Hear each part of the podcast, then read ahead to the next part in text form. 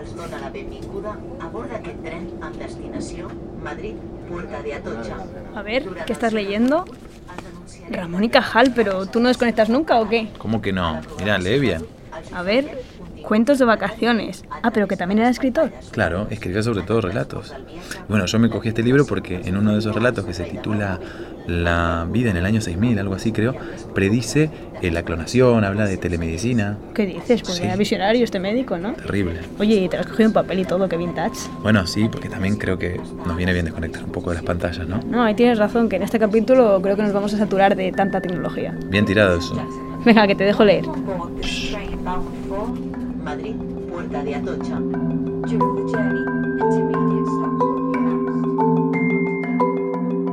Genera, el presente de la medicina del futuro. Un podcast de la biotecnológica Amgen con Belu Jiménez y Julián Gersetti.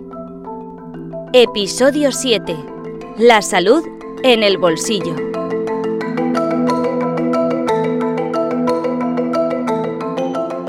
En este episodio vamos a hablar de servicios de telemedicina, del uso de aplicaciones móviles y wearables para la monitorización de pacientes, del seguimiento de tratamientos a través de las tecnologías de información, De programas personalizados para fomentar los hábitos de vida saludable y también la realidad virtual y la realidad aumentada, que abren nuevas posibilidades en el ámbito médico.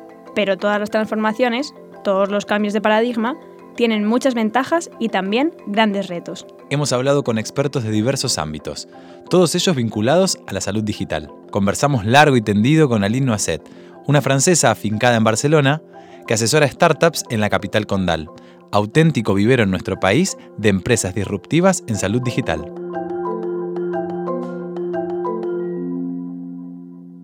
Yo creo que los- el ecosistema de salud está cambiando, sobre todo con el rol del, del- del paciente, porque ahora el paciente tiene un rol más, más central, ¿no? Pero ahora las cosas están cambiando estos últimos años y el, el cuidado viene hacia el, el paciente, o bien en su casa, o bien un paciente se puede ir de vacaciones y hacer su tratamiento con su móvil o su ordenador, esté donde, donde esté. Una de las cosas que hablamos con Aline fue que la pandemia de la COVID-19 hizo que normalizásemos acciones que hasta entonces eran impensables, como las consultas médicas online.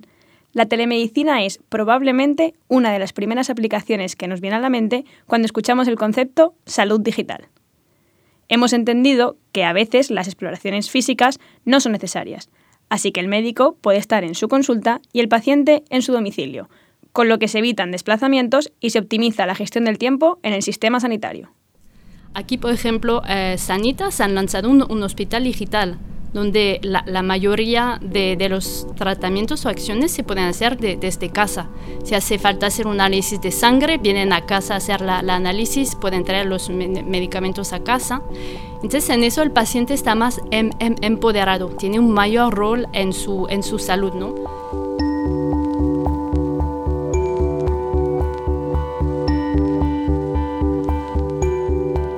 Seguiremos escuchando a Aline en unos minutos, pero antes queremos plantearte nuestro superjuego de esta edición de Genera.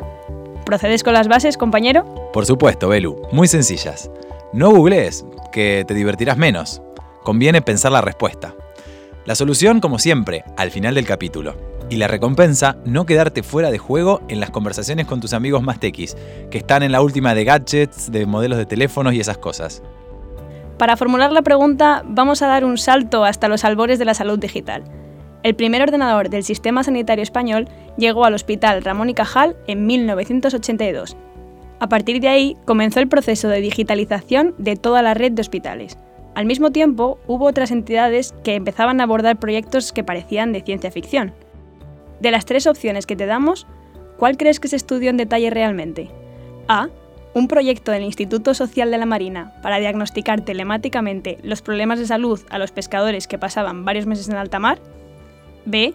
El plan para encriptar digitalmente las cartas con citas y pruebas médicas de forma que solo los destinatarios pudieran leerlas en máquinas instaladas en las oficinas de correos. O C. Un sistema que cruzaba los datos del padrón municipal con una base de datos de pacientes para detectar zonas concretas con mayor incidencia de determinadas enfermedades con un nivel de detalle de hasta calles y manzanas. Pues listo, preguntas planteadas. Aquel era un periodo de disrupción tecnológica también. Los ordenadores comenzaban a aparecer en nuestra vida diaria. De este asunto también conversamos con Paula Petrone. Si estás siguiendo este podcast según el orden de sus capítulos, ya la conoces, porque hablamos con ella sobre inteligencia artificial. Pero si eres de uno de esos oyentes que escoge su propia aventura, como en los libros de nuestra niñez, te la presentamos de nuevo. Es doctora en biofísica por la Universidad de Stanford y lidera el equipo de investigación de ciencia de datos biomédicos del Instituto de Salud Global de Barcelona. Yo creo que en el futuro, muy cercano, vamos a tener plataformas de telemedicina con dispositivos. Entonces el paciente sube sus datos y al mismo tiempo se autogestiona. Por ejemplo, en el caso de diabetes, un proyecto muy interesante que, en el que estamos trabajando es la posibilidad de subir eh, la comida a través de una foto del plato de comida, el una peso. foto es muy sencillo, no hay ni que estar escribiendo qué es. ni nada. Exacto. Te puedes mo- eh, eh, monitorizar las horas de sueño pasivamente, no tienes que subirlas. El ejercicio físico, eh, la glucosa a través de un monitor continuo de glucosa y luego todos estos datos se suben a la nube. Tú empiezas a ver tu propio progreso, ¿no? Ves que siempre la glucosa está baja como paciente de diabético o no demasiado alta. Tu médico te está siguiendo y acompañando y te manda mensajes. Y a la vez el médico, para agilizar la tarea, porque está monitorizando a 100 personas, tiene un sistema de alarmas proporcionado por un algoritmo que puede predecir a corto plazo si esta persona va a tener una hipo o una hiperglucemia. Te di un ejemplo concreto para el caso de diabetes, pero podía ser para cardiovascular. Entonces, este seguimiento continuo y además la autogestión del paciente me parece que es, va a ser sumamente importante. Yo creo que dota totalmente de libertad a los pacientes crónicos a no estar ligados siempre a un mismo hospital ni a consultas semanales con sus médicos, sino que va a ser todo mucho más convivir teniendo una enfermedad y teniendo una vida totalmente normal.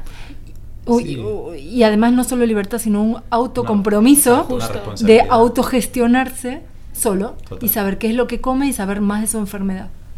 Sí, sí. O sea, pasan a ser por responsables ellos Sí. también de su tratamiento, porque si no es cierto que se establece de una forma unilateral, ¿no? Y eso, bueno, Mm. va a cambiar el paradigma, así que tendremos que aprender también a cómo hacerlo. ¿No te pasa, Julián, que a medida que vamos entrando en este asunto de la salud digital, tienes cada vez más claro que las tecnologías de la información van a optimizar el sistema sanitario, el trabajo de los médicos y a mejorar la vida de los pacientes? Absolutamente. Y te hago además otra reflexión. Cada vez vivimos más años, así que se trata también de vivir mejor. Estoy convencido de que la tecnología va a contribuir mucho a que vivamos nuestra vejez con mayor independencia. Es una idea que nos expuso también Aline Noisset. Por ejemplo, soluciones digitales ayudan a que viven más tiempo en su casa en vez de ir a, un- a una, una re- residencia, haciendo eh, ya control de, de sus vitales, aportándoles soluciones que les ayudan a vivir mejor. Y luego, eh, si hablamos de residencias, por ejemplo, hay una startup que desarrolló una solución como un sensor que se pone en los pañales de los ancianos, se llama AdvoSense esta solución, y avisa a las enfermeras cuando el paciente está mojado o ne- necesita cambiar. Eso es una gran cosa porque hay muchos pacientes que se quedan mucho tiempo así mojados, no es nada ag- ag- agradable, ¿no? Luego hay soluciones para ayudarles a hacer ejercicios, entonces están mejorando esta calidad de vida.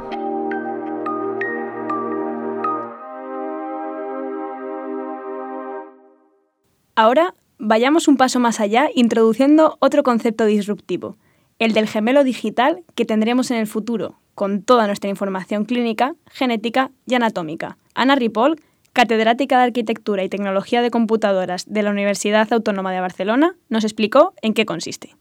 El médico tendrá una copia digital de usted en su computadora. Y así, ante cualquier enfermedad o accidente, mm, los médicos probarán primero el tratamiento en el gemelo digital para ver su reacción, antes de hacerlo sobre el paciente. ¿no? Y esto ya suena un poco a No, no, ciencia sí, sí, ficción. pero, pero bueno, totalmente revolucionario, que puedas Pero probar algo en alguien exactamente idéntico a ti sin ponerte en riesgo, vamos. Bueno, es que es fantástico, Es fantástico. ¿no? Y tú dices, ¿y esto ya está empezando? Pues sí, ya hay, ya hay, ya hay también una copia exacta de un corazón real de un paciente que vive y respira solo a través de la pantalla. Bueno, pues los científicos lo que hicieron era recopilar millones y millones de datos de su órgano, pues a partir de una serie de resonancias magnéticas, ¿no? digamos de tomografías, y luego con un programa de inteligencia artificial desarrollaron el modelo fisiológico de este órgano. No, eh, mejoraremos el diagnóstico, no cabe duda, ¿no? Nos permitirá identificar al médico el mejor tratamiento y predecir la enfermedad antes de que surja. Genera, el presente de la medicina del futuro. Hola, Alberto. Doctora Martín, eh, precisamente iba a llamarte en unos minutos. ¿Por la simulación con el gemelo digital? ¿Has podido hacerla? Sí, ha ido muy bien. Eh, Te mando el informe en cuanto termine el proceso de renderización de la evolución del paciente a 10 años. Mm, ¿Cómo es eso? El sistema analiza la intervención, el tratamiento propuesto, los condicionantes genéticos y la evolución clínica del paciente en los últimos años para lanzar un modelo de evolución en los 10 próximos años, detectando posibles complicaciones. Si lo hacemos con el ordenador cuántico del hospital, tarda apenas unos segundos, pero no había ningún hueco en el que encajarlo ahora, así que lo estoy haciendo con un ordenador convencional y tarda unos minutos. Ten en cuenta que analiza lo que puede ocurrir en el organismo del paciente día a día y considerando todos esos factores. Pero es viable la intervención entonces. En las imágenes de realidad aumentada vimos algo extraño en la cava inferior. Sí, es una anomalía anatómica. Hay una bifurcación del vaso justo antes de conectar con la vena hepática. En el informe dice que habrá que seccionar 7 milímetros por encima de lo habitual. ¿Recuerdas cuáles serán los plazos? Solo por curiosidad, que ya imagino que vendrá todo detallado en el informe. La intervención durará en torno a 3 horas y cuarto y podrás darle el alta al paciente en 12 días. En cuanto me lo mandes, buscaré la fecha para programar la cirugía.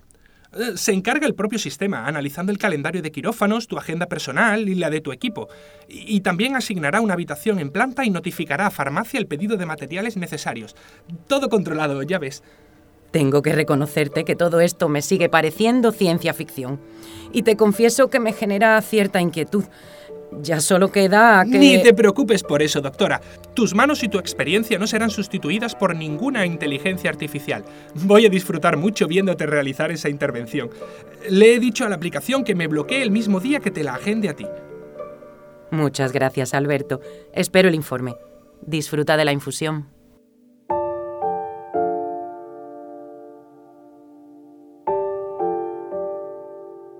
Gracias a la magia del podcast, hemos podido viajar al año 2040 para imaginar, con rigor, eso sí, cómo será esto de los gemelos digitales. Entendemos la preocupación de la cirujana que aparece en esta escena, la doctora Martín, porque ¿llegarán las máquinas a sustituir a los médicos? Hemos tenido largas conversaciones sobre ello, ¿no, Belu? Totalmente, hasta que empezamos a tratar el tema con nuestros entrevistados. ¿Recuerdas lo que nos contaba Lynn desde su perspectiva de asesora en esta materia?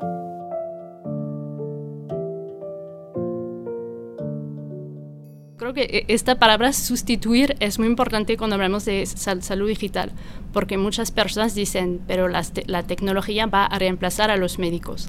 Y para mí es más, los médicos que utilizan la tecnología van a reemplazar a los que no utilizan la, la tecnología. La tecnología es más un, un apoyo que hace la vida de los profesionales más fácil, les permite dia- diagnosticar me- mejor, tener una visión del paciente más amplia y hacer su, su tra- tra- trabajo mejor. De sustituir, no, complementar sí. O sea, algo así como reinventarse o morir. Bueno, a lo mejor no fue tan drástico, pero sí, eso se entendía entre líneas, ¿no? De hecho, por eso nos contaba que es necesario que en las facultades de medicina o farmacia se produzca desde ya una transición hacia una medicina mucho más digital. Es muy importante porque eso es el futuro. Tienen que entender ellos todas estas te- tecnologías, cómo funcionan, cómo les van a apoyar, ¿no? Si hablamos de soluciones como Kieran Medical, por ejemplo, que ayuda a los profesionales o a los ra- radiólogos a detectar un, un tumor mejor, es, eso es algo que les va a apoyar a, a ellos. Hay sistema también eh, basado en la voz que ayuda a los profesionales de la salud a hacer los... em, cuando ven a un, un paciente, hacer el resumen de, la conversación de forma más, más rápida. So, tienen que hablar en su teléfono y se, trans- se transcribe en el ordenador y directamente en el, en el dossier del paciente. Eso es muy valioso, importante para ellos aprender cómo, cómo funciona eso. Creo que también un tema de educación dentro de, estas escuelas, por ejemplo, eh, varias escuelas están usando eh, re- realidad virtual para o realidad virtual y au- aumentada para entender cómo funciona el, el cuerpo humano. Entonces, en vez de usar un- un- una persona muerta, se, se, se usa sistemas que permiten como sacar los órganos, gi- girar los órganos, entender cómo, cómo funciona todo. Y otra, otro tema, la te- telemedicina, por ejemplo. Eh, quizás suena un poco estúpido, pero hacer una videoconsulta hace falta, quizás hace falta una, una, formación, no solo la parte tecnológica, pero cómo tratar a un paciente que está de- del otro lado de, de- de la cámara o de la, de la pantalla, ¿no? Ya lo decíamos antes, ventajas e inconvenientes, pero encontramos muchos más elementos en la columna de los pros que en la de los contras. Por ejemplo, la tecnología ayuda a democratizar la salud, es decir, a acercar nuevas soluciones a rincones remotos y con pocos recursos. Soluciones que han llegado mucho antes y han probado su eficacia en el mundo desarrollado. la posibilidad que se está empezando a dar de llevar a- al médico o a, lo suma, o a la suma de médicos a la casa, a lugares donde no existe médico, a lugares remotos, en países eh, en vías de desarrollo. Por ejemplo, estamos teniendo varios proyectos en África, eh, también en Bolivia, proyectos de chagas de malaria, donde podríamos pensar que llevamos un dispositivo que mida en lugares donde no hay médicos. Y esas imágenes, por ejemplo, un proyecto muy interesante de ultrasonido en infantes para poder predecir meningitis, donde no hay médicos. Entonces estos dispositivos se llevan, se adquieren eh, imágenes de parte de gente que no tiene una formación médica y luego las imágenes se analizan en otro sitio y al por mayor, ¿no? Utilizando algoritmos. Entonces, creo que esa- ese potencial de trasladar la medicina donde no existe recursos es muy fuerte. sí.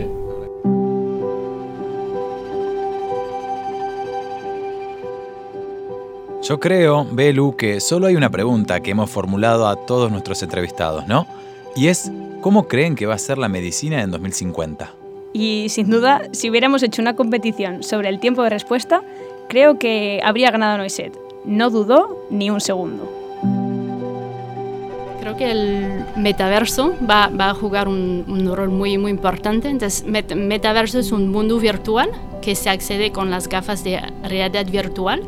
Y ya hay una, una, una ciudad médica que se está haciendo, que se llama eh, Avalon, la empresa es eh, Am- Amadis, y debes poder entrar desde, desde casa en este, este mundo virtual, consultar a un, a un médico, eh, que un médico nos eh, recete fármacos, eso quizás más adelante, pero creo que los primeros casos van a ser poder hacer eh, una consulta con un, un terapeuta de sal- salud mental. Sabemos que es un problema creciente, hace falta profesionales de la salud, entonces podemos entrar y lo, la ventaja del, del metaverso, podemos decir, es que se entra con eh, a- a- a- avatars. Entonces quizás limita un poco a alguien que con este estigma otra vez de, de ir al, al- al psicólogo, pues en, en el, en el meta- metaverso, como él puede aparecer con otra apariencia, se siente más eh, tranquilo.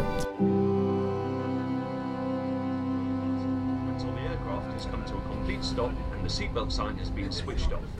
¿Qué? ¿Cómo va ese libro? ¿Cuál? ¿El de Ramón y Cajal? Sí. Ah, ya lo terminé hace un montón. ¿Oh, sí? Te lo paso cuando quieras, sí, sí, está Sí, bueno. sí, déjamelo, que te vi ahí muy metido en él. Y ahora que estás leyendo entonces. Ahora, bueno, Snow Crash, es de 1992. ¿Sabías que esta es la primera obra en la que aparece el metaverso como concepto? De hecho, creo que también de ahí viene su nombre, ¿eh? Un libro del metaverso y qué tal. Bueno, a mí esto de los mundos distópicos, la verdad es que no me gusta mucho. Y sobre todo que el objetivo era enterarme de cómo funciona el metaverso y creo que cada vez lo estoy entendiendo menos. Oye, que a mí también, ¿eh? que me queda grande el tema. Pero bueno, para eso vamos a Madrid, ¿no? Yo creo que la persona que vamos a entrevistar es la más idónea para resolver todas las dudas del metaverso. Bueno, eso espero, porque yo, mira, pienso dejar el libro, no voy a llegar a leerlo, pero bueno, contame algo más de él. ¿Cómo se llamaba? Pedro Enríquez de Salamanca, ¿no? Sí, justo. Y mira, una de las cosas que tengo aquí apuntadas que decía en su LinkedIn es que es precisamente explorador del metaverso. Ha sido un placer acompañarles. Gracias por elegirnos. Así que fuimos a verle. Es consultor de innovación y estrategia en la empresa Soulsight, que se dedica a promover negocios disruptivos. Nos sorprendió su respuesta cuando le preguntamos qué era el metaverso. A ver, el metaverso, eh, y disculpadme, no existe, ¿vale? Pero lo que se propone que sea el metaverso en un futuro y que se está construyendo por parte no solo de Facebook, sino de muchas otras empresas, es una realidad inmersiva que evoluciona en el Internet como lo conocemos ahora, que nos permite huir de lo físico, vamos a decirlo así, o de la realidad física, y encontrarnos con un universo paralelo donde vamos a poder sumergirnos, donde vamos a poder vivir un día a día, donde, eh, donde van a sucederse eh, conexiones incluso con lo físico y donde eh, en realidad vamos a ser, o, el metaverso va a ser la alternativa a lo que ahora entendemos por redes sociales. Bueno, Julián, ¿y cuál es tu conclusión entonces?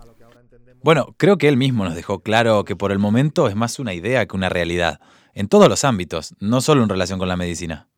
Es decir, es algo de lo que tenemos que estar muy pendientes por las posibilidades que puede ofrecer, ¿no? Exacto. Tal vez en el futuro, no sé, podamos hablar de centros virtuales de salud donde podremos asistir a consultas en tres dimensiones, sin que sea necesario que vayamos físicamente. O facultades de medicina virtuales. Imagínate, sin límite de espacio en los laboratorios y que los estudiantes puedan acompañar a los médicos en las propias consultas. O podrá haber tratamiento de algunos trastornos mentales para ayudar a esas personas a las que les cuesta hablar de su salud mental, eh, a contar lo que les pasa detrás de un avatar, por ejemplo, ¿no? O en la rehabilitación de lesiones físicas, con un fisioterapeuta que, por ejemplo, pues vaya dirigiendo a distancia las técnicas, los ejercicios. O hasta la posibilidad de visitar a un especialista en una dolencia que se encuentre a miles de kilómetros de distancia. O sea que, por el momento, el metaverso no nos ofrece más que un montón de posibilidades para pensar fuera de la caja, como te gusta a ti decir, ¿no, Julián? de momento, solo un futuro hipotético, a pesar de que están haciéndose inversiones multimillonarias, precisamente para estudiar y concretar todas las posibilidades. Lo que sí es ya una realidad es la terapéutica digital, es decir, el conjunto de aplicaciones digitales que han demostrado clínicamente, a través de ensayos con miles de pacientes, que son eficaces y seguras y que ya han pasado por todos los procesos de aprobación de las agencias europeas. Hay algunos países que ya han avanzado, como Alemania. Desde 2019 han puesto en marcha toda una ley para facilitar que los profesionales de, la salud usen telemedicina y ahora tienen lo que llamamos DIGA, un, directorio de aplicaciones de salud que pueden ser eh, recetadas y prescritas y reembolsadas por el sistema de, de salud. Hoy en día tienen 33 aplicaciones en su directorio que los médicos pueden recetar. Bélgica eh, empezó en 2020 también, tienen una al día de hoy. Otros países lo están poniendo en marcha también, como Francia, lo, debería hacer pronto. Eh, Estonia creo que lo está haciendo, Luxemburgo, entonces algunos países sí que están empezando. El problema es que la tecnología va a una velocidad mucho más rápida que la que pueden alcanzar los sistemas de salud para implementarla.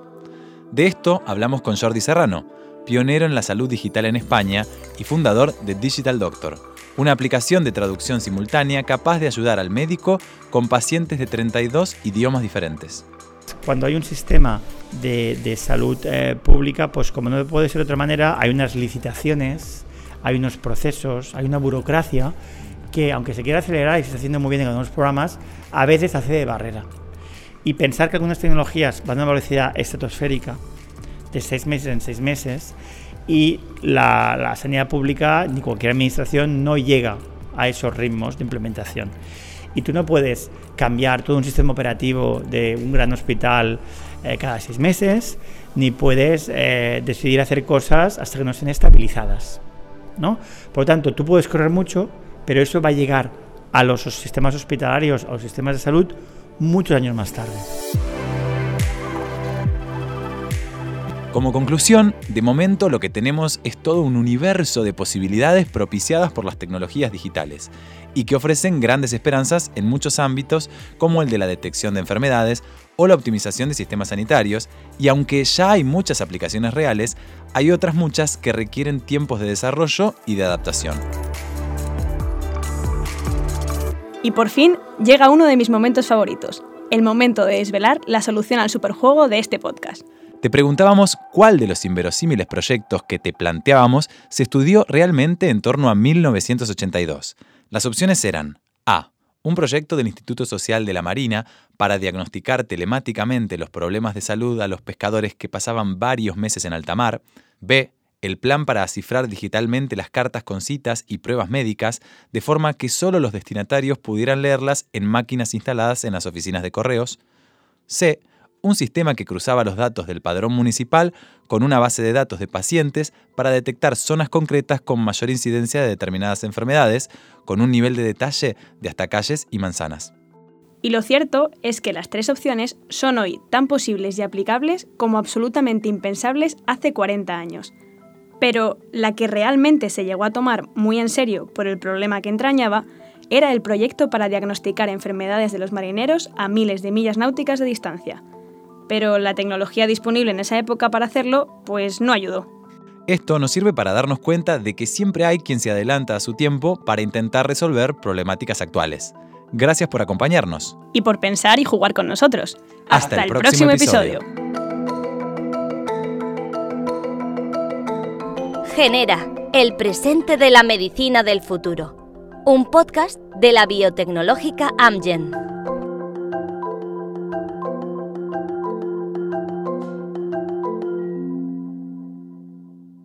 Recuerda que puedes suscribirte para escuchar los episodios que hemos dedicado a distintos temas relacionados con el presente de la medicina del futuro y también alguna de las entrevistas completas como la que acabas de escuchar.